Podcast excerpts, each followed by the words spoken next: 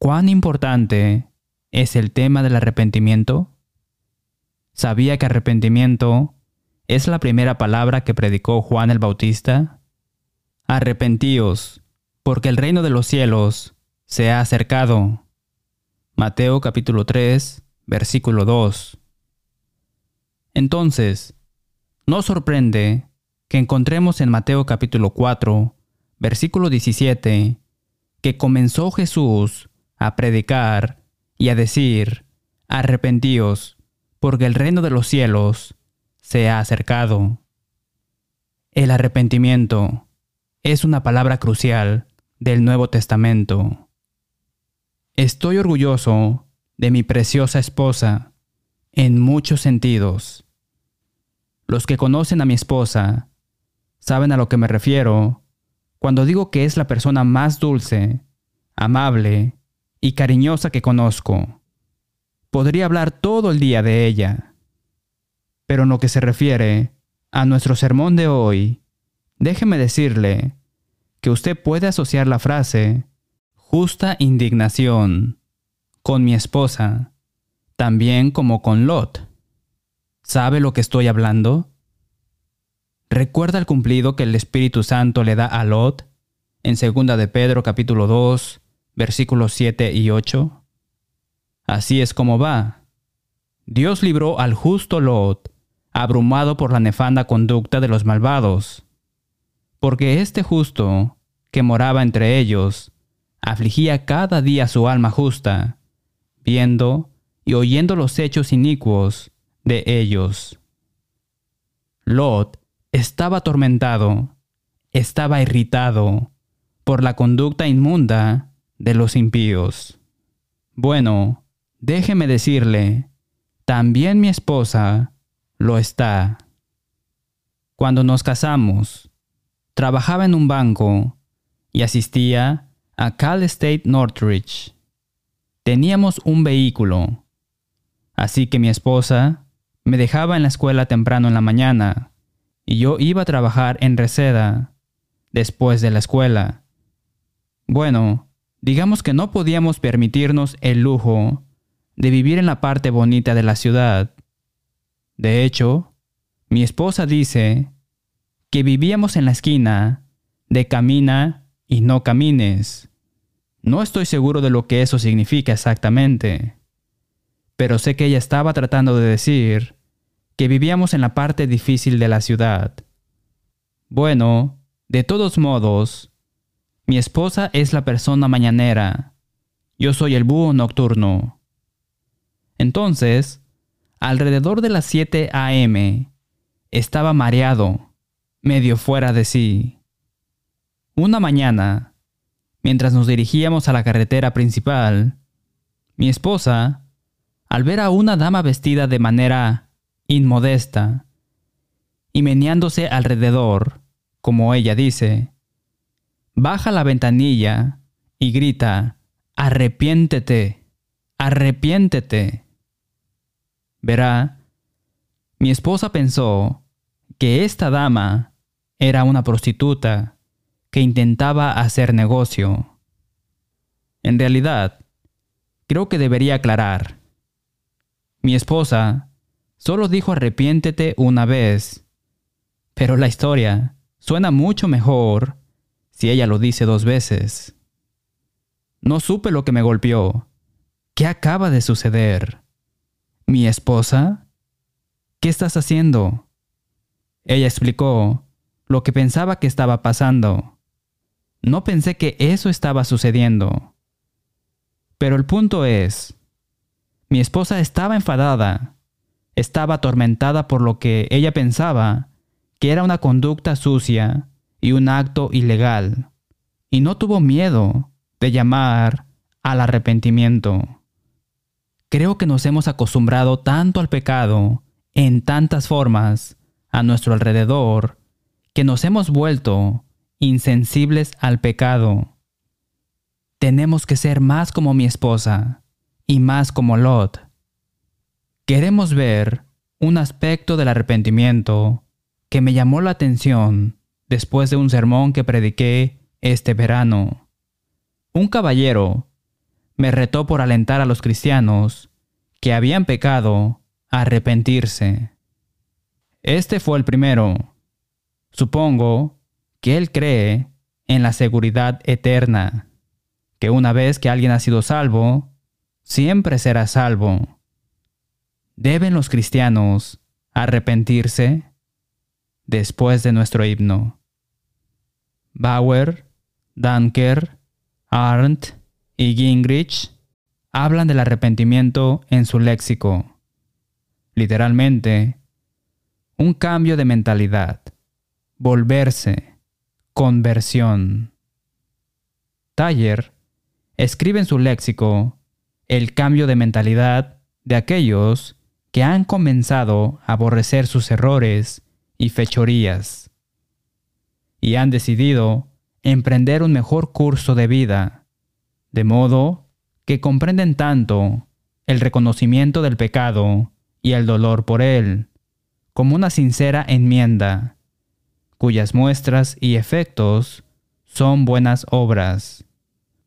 Leemos del léxico de Lowe y Nida. Cambiar la forma de vida de uno como resultado de un cambio completo de pensamiento y actitud con respecto al pecado y la justicia. Para mayor iluminación sobre el significado y la necesidad del arrepentimiento en la conversión, vea o sintonice dejando que la Biblia hable hace dos semanas cuando tratamos el tema en detalle. El arrepentimiento no es la mala palabra que algunos dicen que es hombres y mujeres con la conciencia de sí mismos, la humildad y la contrición para arrepentirse, tienen la llave para abrir las puertas del cielo, para recibir bendiciones de lo alto.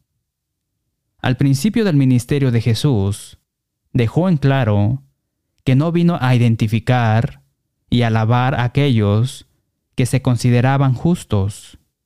De lo contrario, él solo podía ayudar a aquellos que estaban dispuestos a admitir su dependencia de Él, su necesidad desesperada de su santidad espiritual. Jesús dijo, los sanos no tienen necesidad de médico, sino los enfermos. No he venido a llamar a justos, sino a pecadores, al arrepentimiento. Marcos capítulo 2, versículo 17.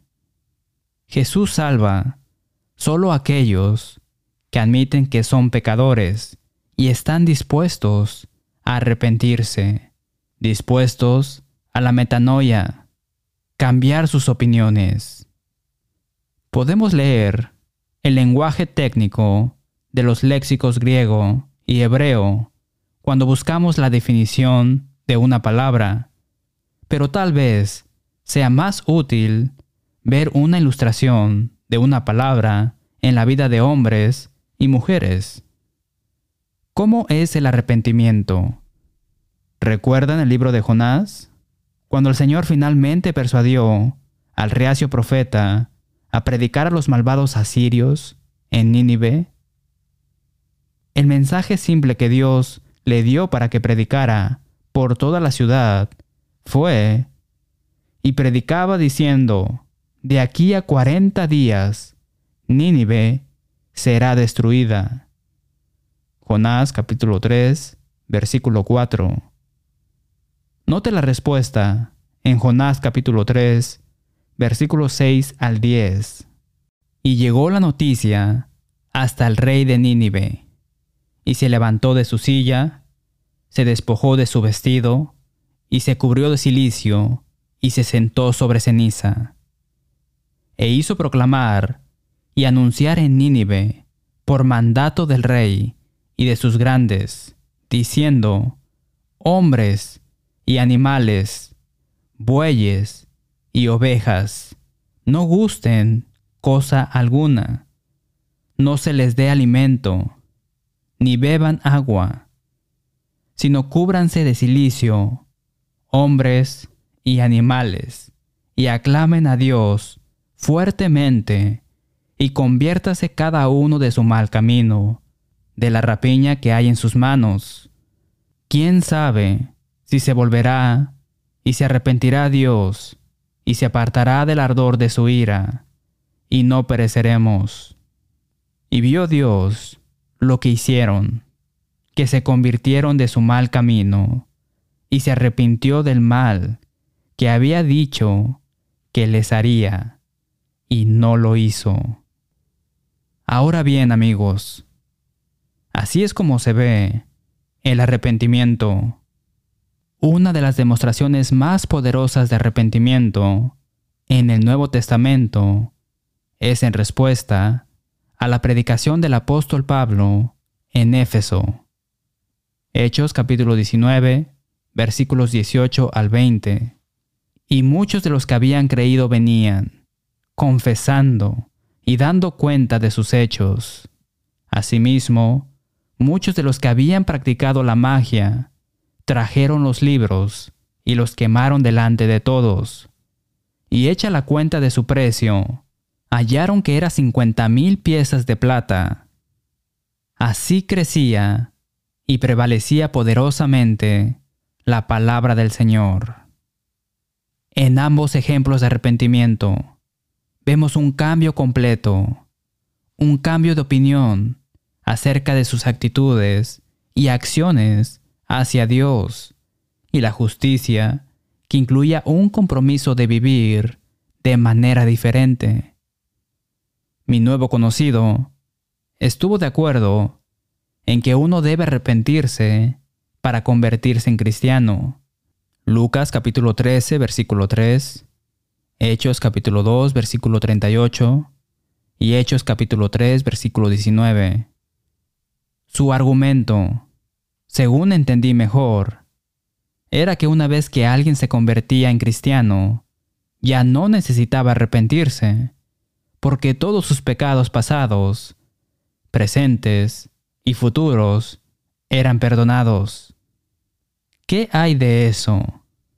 ¿Debe un cristiano arrepentirse cuando peca? ¿Qué enseña el Nuevo Testamento?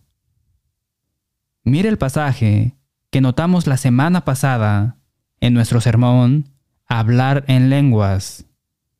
Hechos capítulo 8, versículos 18 al 24. Cuando vio Simón que por la imposición de las manos de los apóstoles se daba el Espíritu Santo, les ofreció dinero, diciendo, Dadme también a mí este poder, para que cualquiera a quien yo impusiere las manos reciba el Espíritu Santo. Entonces Pedro le dijo, Tu dinero perezca contigo, porque has pensado que el don de Dios se obtiene con dinero. No tienes tu parte, ni suerte en este asunto, porque tu corazón no es recto delante de Dios. Arrepiéntete pues de esta tu maldad y ruega a Dios si quizá te sea perdonado el pensamiento de tu corazón. Porque en hiel de amargura y en prisión de maldad veo que estás. Respondiendo entonces Simón, dijo, rogad vosotros por mí al Señor, para que nada de esto que habéis dicho venga sobre mí. Sabemos que Simón pecó. También sabemos por el versículo 13 que Simón creyó y fue bautizado. Recuerde que lo que Pedro predicó a la multitud en Jerusalén, en Pentecostés, insistió Estoy parafraseando. Sería bueno para todas las personas de todos los tiempos. Arrepentíos y bautícese cada uno de vosotros en el nombre de Jesucristo para perdón de los pecados, y recibiréis el don del Espíritu Santo, porque para vosotros es la promesa, y para vuestros hijos, y para todos los que están lejos, para cuantos el Señor nuestro Dios llamare. Hechos capítulo 2, versículos 38 y 39. Simón el mago hizo lo que Jesús dijo que se hiciera para ser salvo en Marcos capítulo 16, versículo 16. Simón hizo lo que hicieron los judíos en Hechos capítulo 2 y lo que hizo Saulo de Tarso para recibir el perdón. Hechos capítulo 22, versículo 16. Simón fue salvo. Lucas no cuestiona la sinceridad de Simón. Simón simplemente se descarrió. Como Simón ya era cristiano, Pedro no le instó a que se bautizara de nuevo, sino que simplemente le dijo que se arrepintiera y orara por el perdón. Simón le pidió a Pedro que orara por él. Este pasaje es suficiente, pero para cualquiera que no esté convencido, observemos escrituras adicionales. Los cristianos ciertamente pecan al ofrecer pautas para las oraciones. Jesús enseñó en Mateo capítulo 6, versículo 12 y en el versículo 14, y perdonaos nuestras deudas, como también nosotros perdonamos a nuestros deudores. Porque si perdonáis a los hombres sus ofensas, os perdonará también a vosotros vuestro Padre Celestial. Jesús asume que los cristianos pecarán.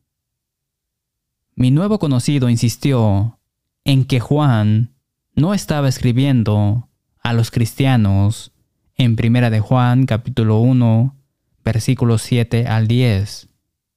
La primera vez que escuché eso. Este pasaje habla claramente de las bendiciones que disfrutan los cristianos. Pero si nosotros, todos los cristianos, andamos en luz, como Él está en luz, nosotros, los cristianos, tenemos comunión unos con otros, y la sangre de Jesucristo, su Hijo, nos limpia, los cristianos, de todo pecado. Si los cristianos decimos que no tenemos pecado, los cristianos nos engañamos a nosotros mismos y la verdad no está en nosotros. Si los cristianos confesamos nuestros pecados, Él es fiel y justo para perdonar los cristianos nuestros pecados y limpiarnos los cristianos de toda maldad. Si decimos, los cristianos, que no hemos pecado, le hacemos a Él mentiroso, y su palabra no está en nosotros. Es cierto que Juan a veces usa nosotros para hablar de sí mismo y de los apóstoles. Eso está claro. Sin embargo, por el contexto.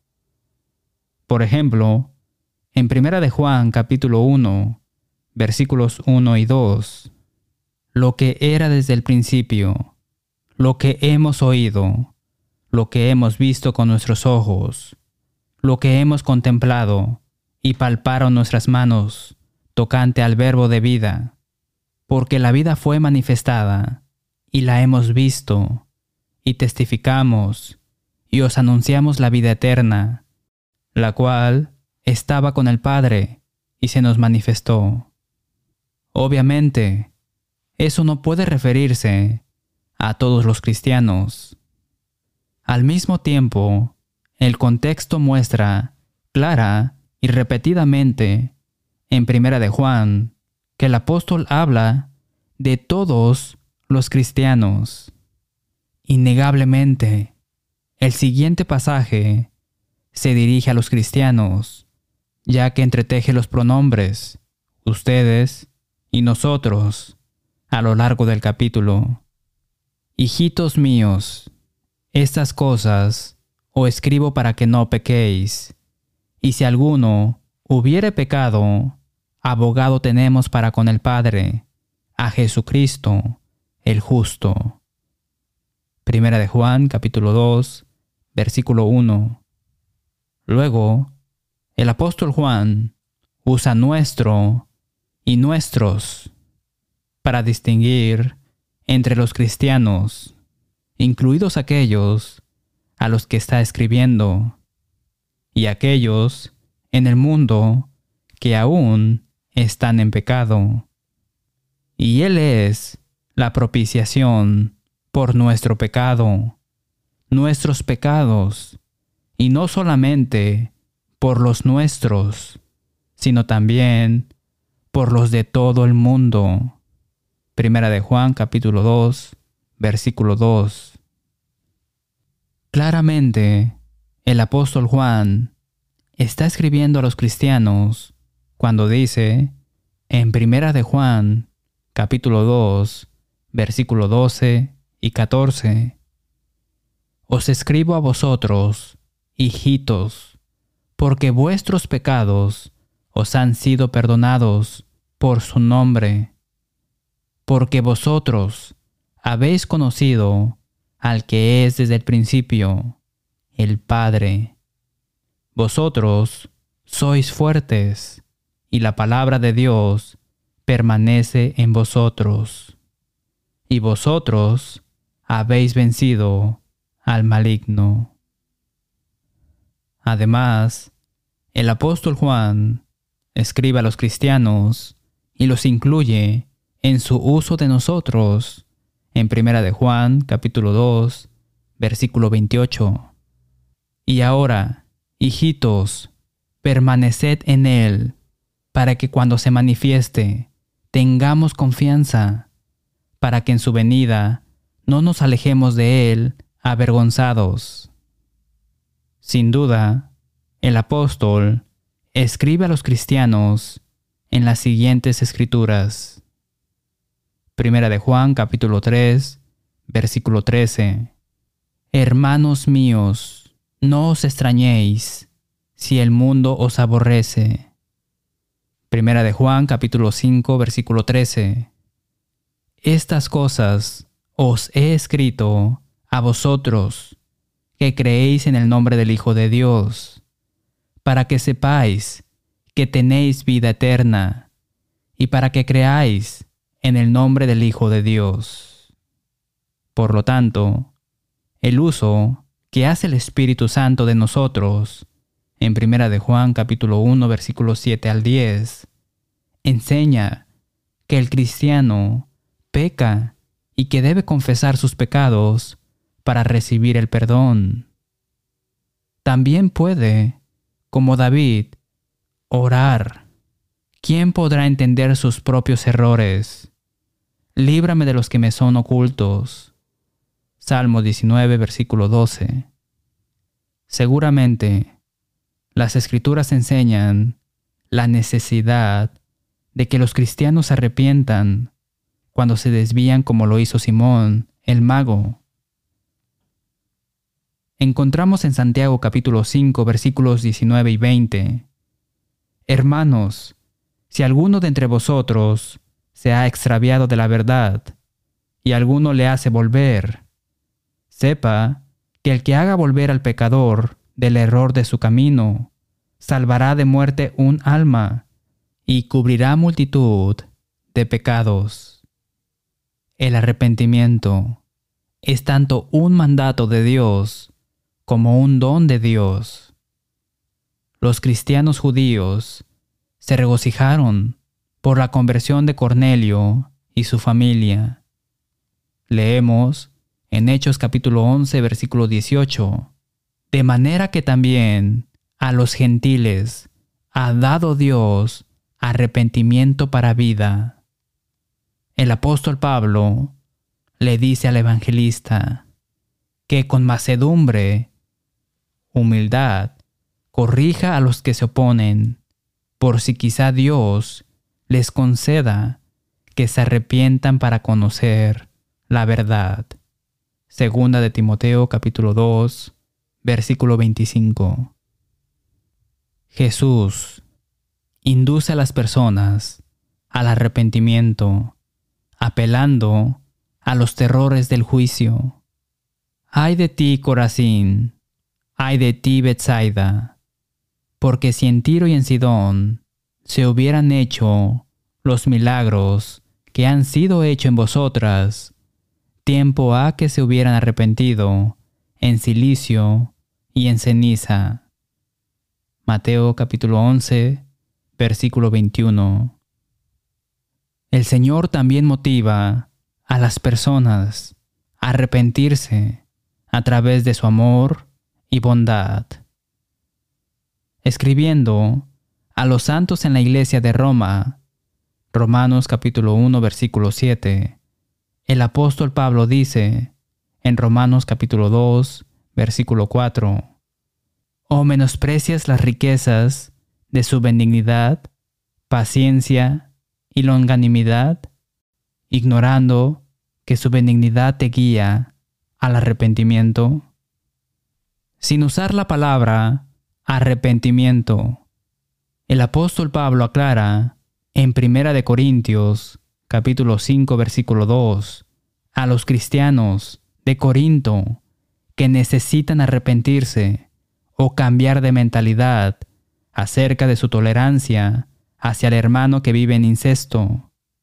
Luego, en 2 de Corintios, capítulo 7, versículos 9 al 11, elogia a la congregación por arrepentirse.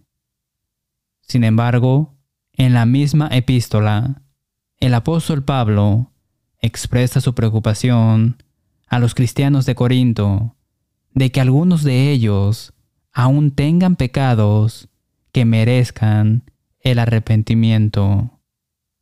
Segunda de Corintios, capítulo 12, versículos 20 y 21. Pues me temo que cuando llegué, no os hallé tales como quiero, y os he hallado de vosotros, cual no queréis, que haya entre vosotros contiendas, envidias, iras, divisiones, maledicencias, murmuraciones, soberbias, desórdenes, que cuando vuelva me humille Dios entre vosotros, y quizá tenga que llorar por muchos de los que antes han pecado y no se han arrepentido de la inmundicia y fornicación y lascivia que han cometido. Quizás la evidencia más convincente de que los cristianos deben ocasionalmente arrepentirse proviene de los mensajes de Jesús a las siete iglesias en Apocalipsis capítulo 2 y capítulo 3. Jesús insta a los cristianos en cinco de estas siete congregaciones a arrepentirse. Solo Esmirna y Filadelfia escapan a la corrección. Jesús le dice a la iglesia en Éfeso, Recuerda por tanto de dónde has caído, y arrepiéntete, y haz las primeras obras, pues si no, vendré pronto a ti, y quitaré tu candelero de su lugar, si no tuvieres arrepentido. Apocalipsis capítulo 2, versículo 5. Jesús le dice a la iglesia en Pérgamo. Apocalipsis capítulo 2, versículo 16. Por tanto, arrepiéntete, pues si no, vendré a ti pronto y pelearé contra ellos con la espada de mi boca. Jesús le dice a la iglesia en Tiatira. Apocalipsis capítulo 2, versículos 21 y 22. Y le he dado tiempo para que se arrepienta, pero no quiere arrepentirse de su fornicación. He aquí, yo la arrojo en cama, y en gran tribulación a los que con ella adulteran, si no se arrepienten de las obras de ella.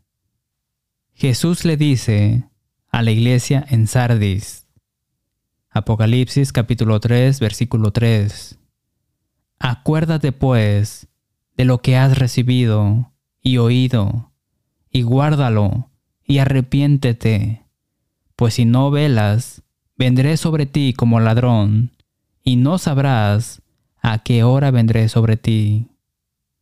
Jesús le dice a la iglesia en la Odisea. Apocalipsis capítulo 3, versículo 19.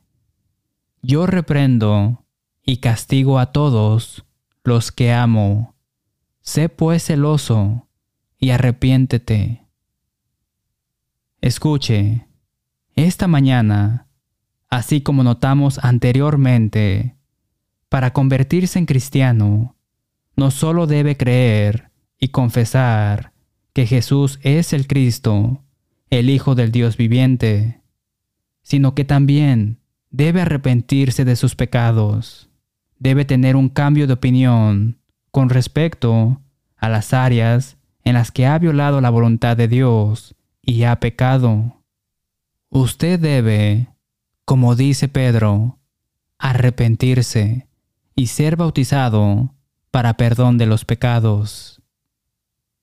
Pero, después de convertirse en cristiano, cuando se da cuenta de que ha violado la voluntad de Dios en la forma en que adora o se comporta moralmente, también debe arrepentirse y confesar sus pecados y orar o pedir oración para el perdón. Hechos capítulo 8 versículos 22 al 24 y Primera de Juan capítulo 1 versículos 7 al 10. ¿No hará las correcciones necesarias en su vida hoy? Volveremos para una palabra final después de nuestro himno. Gracias por ver y sintonizar dejando que la Biblia hable. Oramos para que haya escuchado a Dios hablarle a través de su palabra. Llámenos para obtener una copia gratuita del número 1379. ¿Deben los cristianos arrepentirse? O el curso de estudio bíblico, La verdad libera, sin cargo alguno. Visite letthebiblespeak.com para ver videos, escuchar audios o leer transcripciones del programa. En nombre de las congregaciones enumeradas en breve, hacemos eco del sentimiento del apóstol Pablo, cuando escribió en Romanos capítulo 16, versículo 16, Os saludan todas las iglesias de Cristo. Hasta la próxima semana y que Dios le bendiga.